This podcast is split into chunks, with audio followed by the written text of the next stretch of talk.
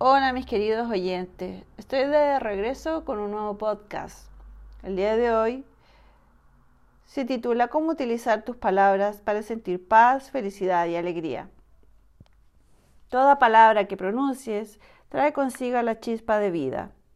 Es un decreto que lleva consigo el germen de la creación.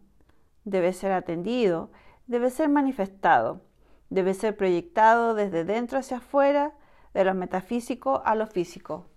La alegría, la paz o la felicidad son estados mentales que nacen en tu interior. No puedes buscarla afuera, parten de dentro hacia afuera. Si quieres experimentar cualquiera de estas sensaciones, empieza a decretarlas para ti mismo, en secreto, pero con énfasis. Verás cómo la emoción va cambiando poco a poco hasta que impregne todas las células de tu ser. Pronto entenderás que todos estos principios han sido creados para que encajen en una teoría, sino que la teoría ha sido constatada a partir de observar los hechos, a partir de observar la naturaleza. Así pues, la alegría, la paz y la felicidad son un estado de conciencia, no dependen de tu circunstancia externa, sino que tu conciencia las provoca. Nada tiene significado excepto el que tú le das. Así pues debes tomar conciencia del poder de la palabra. En este estado, empezar a decretarlo para que puedas experimentarlo. Recuerda que la palabra es la personificación del pensamiento y el pensamiento es creador. La fe sin palabras es una fe muerta. Haz que tus palabras sean sagradas y que la magia de tu voz sea una fantasía creada por tu alma, la cual debe ser atendida.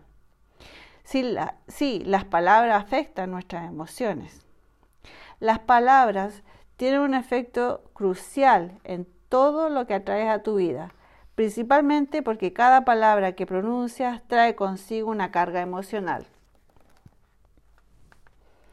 Fíjate, no es lo mismo decir estoy fatigado que decir estoy destruido. O tampoco es lo mismo que alguien diga de ti no creo mucho en todo lo que dices o que diga que eres un mentiroso.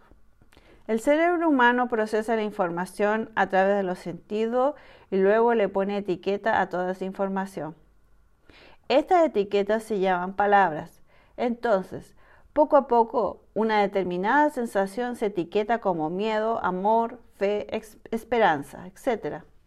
Tres personas pueden vivir exactamente la misma experiencia negativa y una de ellas estar enfadada, o la otra estar furiosa y la otra estar cabreada. La experiencia es la misma, pero los pensamientos son diferentes y cada una de estas personas traduce la emoción de una manera, de una manera. Como las palabras son las etiquetas que le ponemos a las emociones, cambiar las etiquetas que utilizamos cambia también las emociones que experimentamos en nuestra experiencia. Una persona que te insulta provoca sensaciones diferentes que alguien que se dirige a ti diciéndote mi amor, te amo. Podemos observar que cuando convivimos con personas con un vocabulario pobre o negativo, empezamos a utilizar sus mismas expresiones, su mismo volumen, su misma entonación, quizá el mismo modo de expresarla. Y de este modo hacemos nuestras sus emociones, sintiendo lo mismo que sienten ellas. Pero también eso ocurre de manera positiva si nos rodeamos de personas que utilizan expresiones y palabras positivas. Los límites del lenguaje son los límites de la mente. Los estudios sobre las principales lenguas occidentales revelan datos preocupantes. La mayoría de las personas utiliza un promedio de palabras muy limitado con respecto a la cantidad total de las que dispone. Te propongo un reto. Escribe en una hoja todas las palabras y expresiones que signifiquen o connoten valentía. Si lo has intentado, estoy casi seguro de que no habrán sido muchas. Sin embargo, ahora prueba a hacer lo mismo con todas las palabras y expresiones que connoten miedo. Puedes cambiar tu emoción cambiando tu vocabulario específico y ampliándolo. Ahora, ¿qué términos utilizas cuando quieres expresar que algo es malo? Haz una lista. qué términos tienes que expresar que algo es bueno, haz una lista. Puedes hablar de tu experiencia vital como buena o puedes decir que es extraordinaria, magnífica, impresionante, perfecta, única, electrizante, estupenda, genial, perfecta, brillante, radiante, excitante, explosiva, galáctica, sensacional, espectacular. ¿Acaso no te lleva eso a un estado de bienestar? Hay en el mundo un lenguaje que todos comprenden. Es el lenguaje del entusiasmo, de las cosas hechas con amor y con voluntad, en busca de aquello que se desea o en lo que se cree. Las palabras más peligrosas que más te van a limitar son no puedo, debería, intentar y sí, necesito o. Los no puedo deben ser sustituidos por los puedo. Los debería deben ser sustituidos por los tengo que. El intentar no sirve. Hazlo.